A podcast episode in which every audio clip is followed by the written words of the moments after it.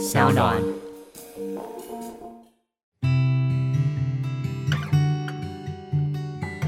嗨，大家好，我是嘉凯，是个导演，也是个创业家。在疫情来的当下，我希望可以透过 Podcast 陪伴大家一起度过这段不容易的时间。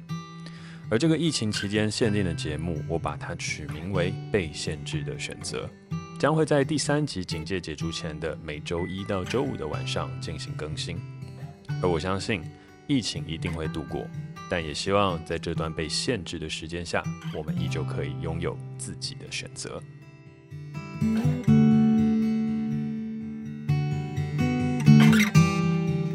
今天是五月二十日，星期四，是双北市宣布三级警戒的第四个上班日，是全国宣布三级警戒的第二个上班日。而今天总共新增了两百八十六例本土确诊案例，呃，也累计到了一千六百六十九名本土确诊案例，总共累计十四名死亡案例。全台疫苗接种人数达到二十六万四千五百八十九人。那现在几乎已经可以确定，我们必须要有长期抗战的心理准备了。那这两周的关键期结束后，嗯、可能要在疫苗接种达七成形成集体免疫之前，我们都必须要有一个准备，是没有办法回到正常的生活。而这个部分的话，其实也可以参照邻近国家，韩国啊、日本啊，还有英国等等的一些相关案例。就是当我们在以为疫情得到控制的时候，一个不小心，它可能就会有其他的群聚感染出现，或是其他变种病毒出现，去影响了这整个防疫的进程跟呃我们回到正常生活的步调。所以我觉得目前最安全以及最保守的想法，就是要等到疫苗接种。但疫苗的部分的话，目前看起来，除了要等到嗯美国七月接种完之后，他们的状态，我觉得比较就是我们的疫苗剂量啊，才比较能够明朗化。好，但这个 podcast 毕竟也是以陪伴为主啦，不是要来讨论疫情的，所以呢，接下来因为没有其他人跟我分享他的一天了，所以没有办法跟大家再分享别人被限制下的不同选择。但是呢，昨天有一封信寄到我 email，倒是可以来跟大家一起分享一下。它是来自瑞内宽，那瑞内宽 K W A N 应该是 Rene 关，应该应该是一个关小姐。嗯，她寄给我说：“Hi about 寄人篱下的女孩。”她写说：“Hi Jack，Good afternoon，Hope you have a nice day。”啊，I am Rene。年初偶然点开了你的节目，觉得有趣，虽不一定认同你的观点，但欣赏团队的创造力以及你和 Cady 的互动对谈。P.S. 嗯，这不是重点。呃，来信是发现了昨晚 Oasis 信箱第二集似乎有一直存在的杂音，能意会应不是在 s o u n 录音啊、也不是太大影响啊、可能要较敏锐的人才会发现吧。那与你分享一个可以快速消除杂音的好帮手啊，Adobe 的 Audition，时间赶的话可以用它解决，省事高效率。连接提供你参考。追梦的路上蛮累的，但回望一路上的经历，相信一切都值得。P.S. 寄人篱下的女孩，也请转告祝福，在这路上她不孤单。疫无情，爱为伴，共勉之。All the best，瑞内宽。Love your neighbor as yourself。哦，那个他最后写的那个“疫无情，爱为伴”的“疫”指的是疫情的“疫”。那非常感谢瑞内的来信哦，分享了一个这么好用的资讯。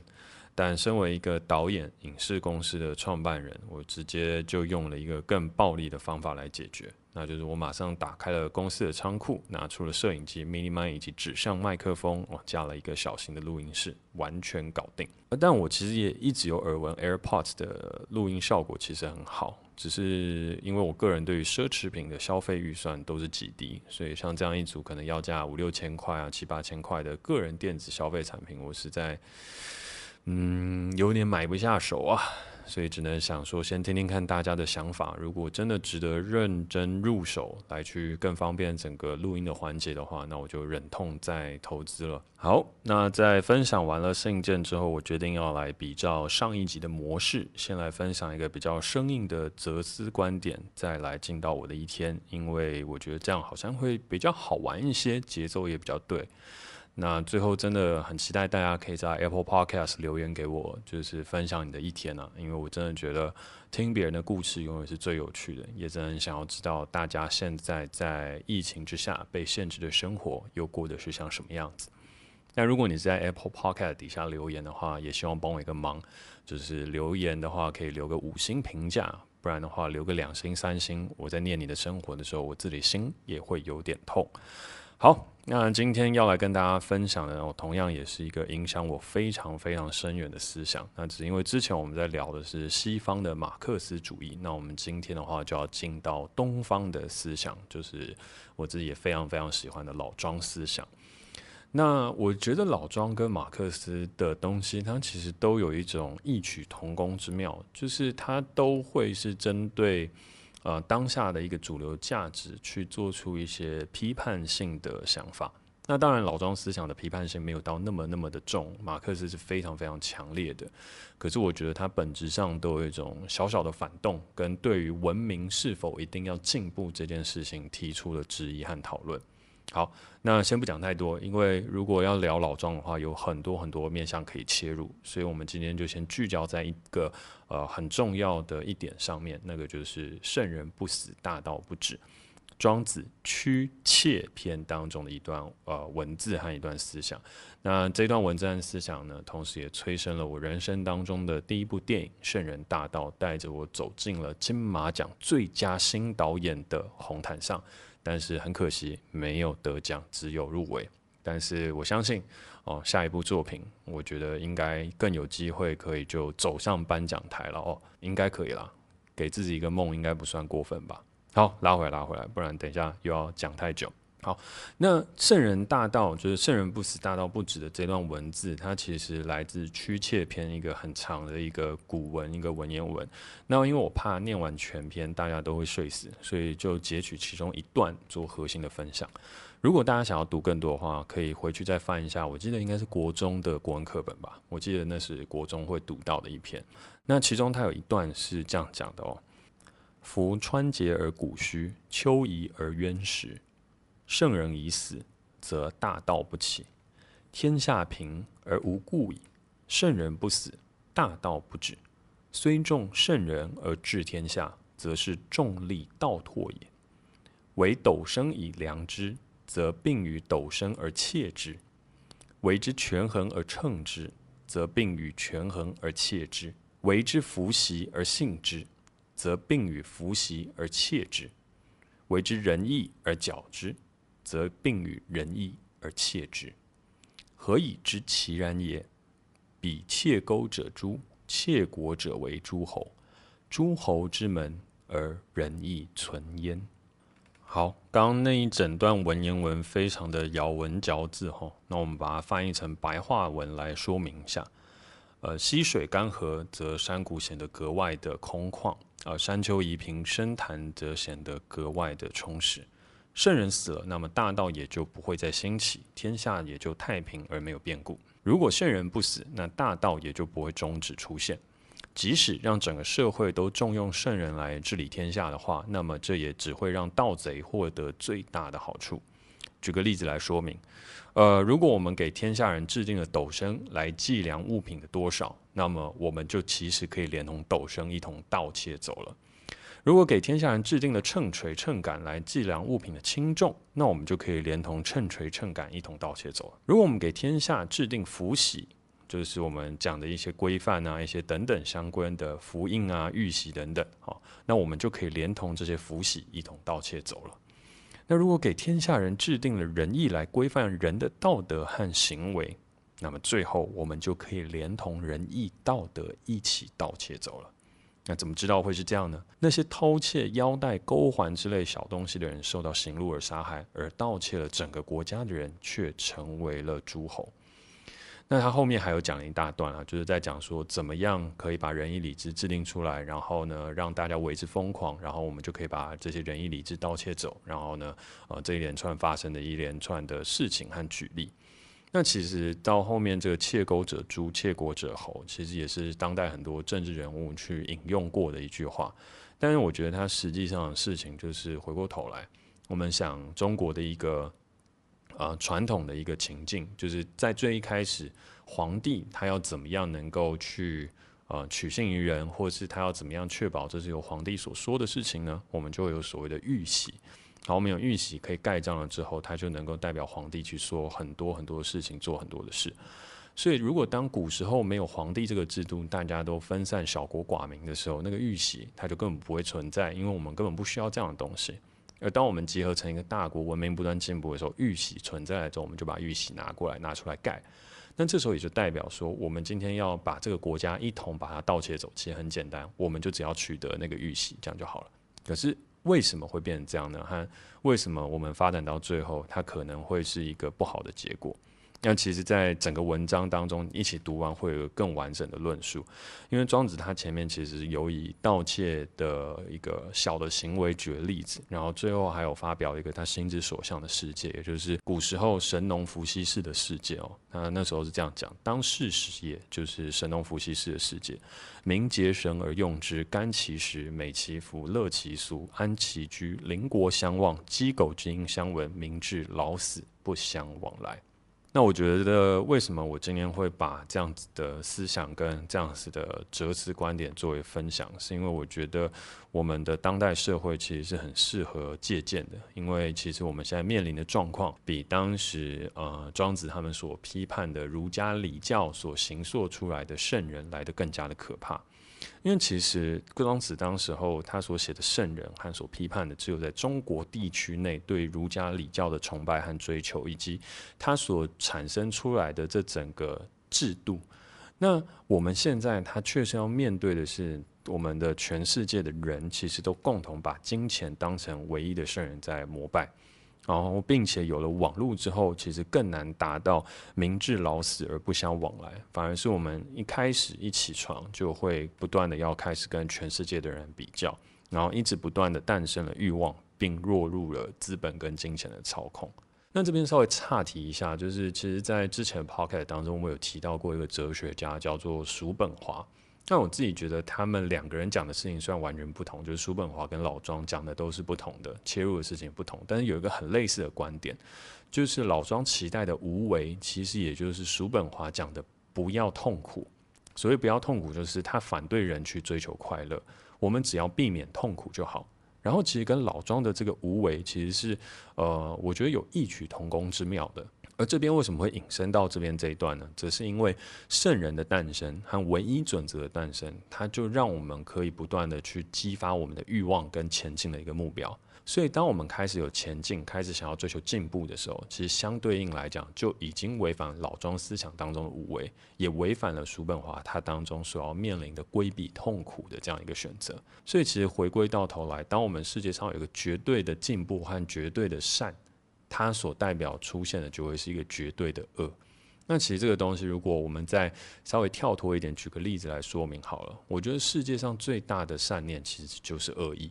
那那个恶意源自于绝对的善。举例来讲，哦，对于希特勒来说，他当然是一个我们现在所不断批判的一个千古罪人。可是当时为什么有那么多人相信他？就是因为他相信他要给这个世界带来绝对的善啊。他相信只有这个世界存在单一种族的时候，这世界才会变得最好。所以他是抱持着绝对的善意，在行使绝对的恶意，那那个就是一个圣人出现一个最最最麻烦的事情了。那同时，这也是很多我觉得，无论是日本的动画，还是很多的小说里面都所写到的事情。当我们追求绝对的善之后，它背后必定跟随着绝对的恶。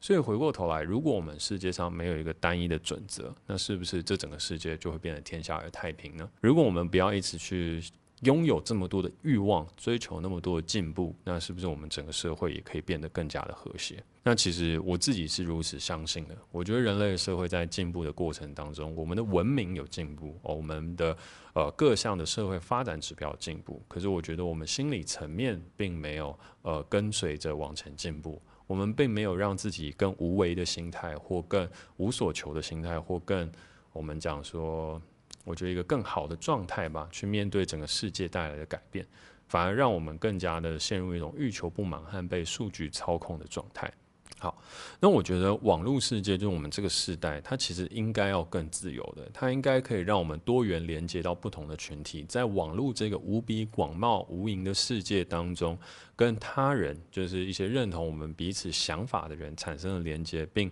呃安居乐业于其中，然后不会被世界所干扰。可是现在，它整个事情却是相反过来的。相反过来的事情是，有人利用了网络的一整块的资讯传播和一整块的运算逻辑和方法，它不断的去 input 输入了很多金钱至上、数据至上、CP 值至上，还有很多很多的思想在里面。所以到最终，我们都被统一的荼毒跟毒化。就像是我看很多呃，我周边男性朋友的 Instagram 打开来看哦，就是我也是当兵的时候印象非常深刻，就是打开来看他们的 Instagram 版面几乎一致，上面追踪的都是很多很漂亮的女生，然后呢，那些漂亮女生拍的照片跟东西几乎一模一样，你一瞬间滑过去的时候，你根本无法分辨谁是谁。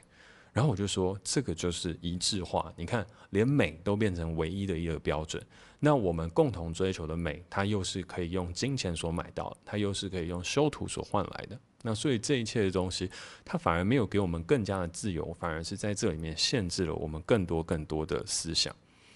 所以我就在想，如果网络世界它真的是这样子的不自由和中心化，以及会被背后很多巨头它所垄断控制，甚至回推到后面，它有可能是资本主义社会它发展的一个烂伤，就是要驱使我们有更多欲望的这样子的可能。然后我们讲科学行为，就是刺激我们多巴胺，让我们瞬间得到快感。然后呢，在网络上面营造我们什么虚拟的形象，得到更多的社群认同，哔哩啪啦等等的事情。那我就觉得，天哪，网络这个事情好像还是不要有比较好。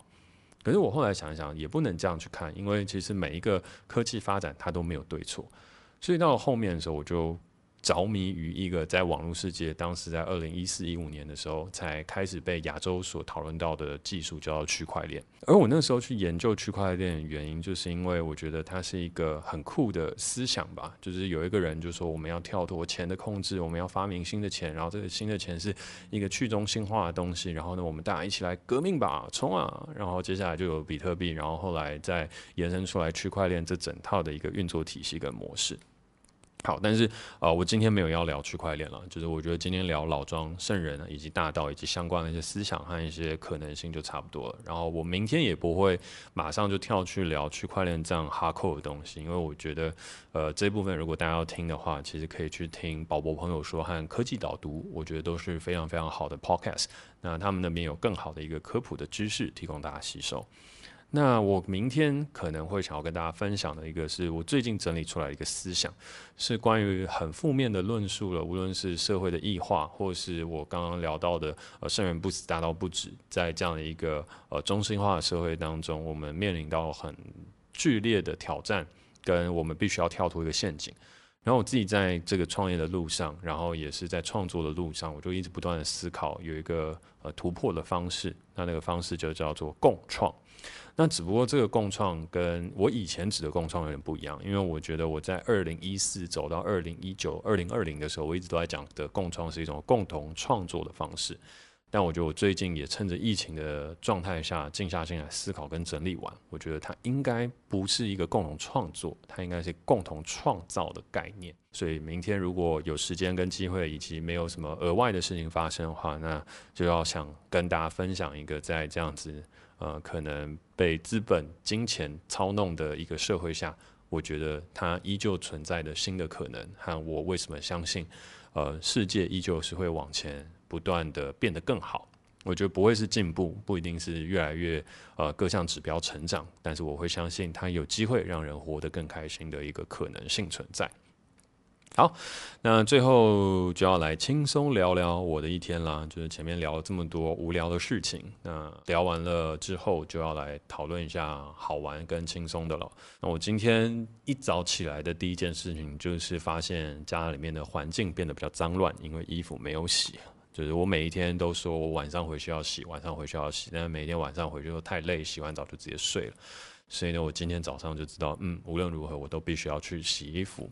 然后也因为那个公司里面现在都没有人了，所以有一些邮局的信件要去寄，就变成我自己要去寄。所以呢我就算好一个一个一个路径距离，就是我先洗衣服，然后去邮局，然后回来晒衣服，刚好是一个非常非常完整的一个 SOP。好，然后结束了这样一个健康的行程之后，就开始去写了文案。因为最近在虚拟跟数位化当中，因为实体接触要减少嘛，所以我正在开发很多虚拟跟数位的东西，所以。呃，这上面的文案就要去写。那我一共写了四篇，花了我大概两个小时的时间。然后在一边写一边灵感枯竭的时候，就煮了一个石谷米哦，石谷米饭，桂格石谷米。然后如果桂格有要夜配的话，可以来跟我说一下，就是因为我最近有买你们家的产品，所以不用再寄给我，我可以直接夜配哦。好，然后石谷米吃起来的话，我觉得第一次煮煮的有点软烂了，所以没有到非常好吃。明天可能要调整一下水量。然后再加上我前一晚精心慢炖的番茄牛肉条，去做了一个非常非常好吃的午餐。接下来的话就是进行了一连串愉快的视讯会议了。但是说愉快其实也是蛮累人的，因为我觉得视讯会议它的强度真的也比一般会议来得高。还是希望哪天可以跟大家就是面对面的会议啊，感觉比较快乐。然后有鉴于最近肉吃太多，所以就去跟我的堂哥哦，因为我堂哥他有在做海鲜批发。跟他叫了一盒大草虾和鹦鹉鱼片来预备，呃，希望我周末可以吃好一点，因为我真的觉得这几天远距工作后，嗯、呃，大脑的活性有极度的下降的趋势，所以要想办法吃点好吃的，嗯、呃，慰劳一下自己。那因为等等呢，啊、还有一个线上的工作坊要去讲课，然后是跟空姐忙什么的制作人吴秀阳吴哥一起，但是我的简报还没做完，好。那既然都已经讲到这么残酷的事情了，那我就应该去做简报啦。感谢大家收听今天的 Podcast，希望目前人生行动自由被限制的我们，依旧可以保有内心的自由，在限制中找到心灵上更多的不同选择。疫情是一场战斗，但也是一次我们可以给自己的静心。想想在过往不断追求成长与效率的生活中，怎么样让自己慢下来，习惯这世界所带给我们的改变。我是徐佳凯，我正展开我的疫情生活后的第四天。而如果你愿意分享你的疫情后生活，欢迎到 Apple Podcast 留言给我，让我有机会跟更多的听众朋友分享在各种限制之下依然保有的选择。我们明天见。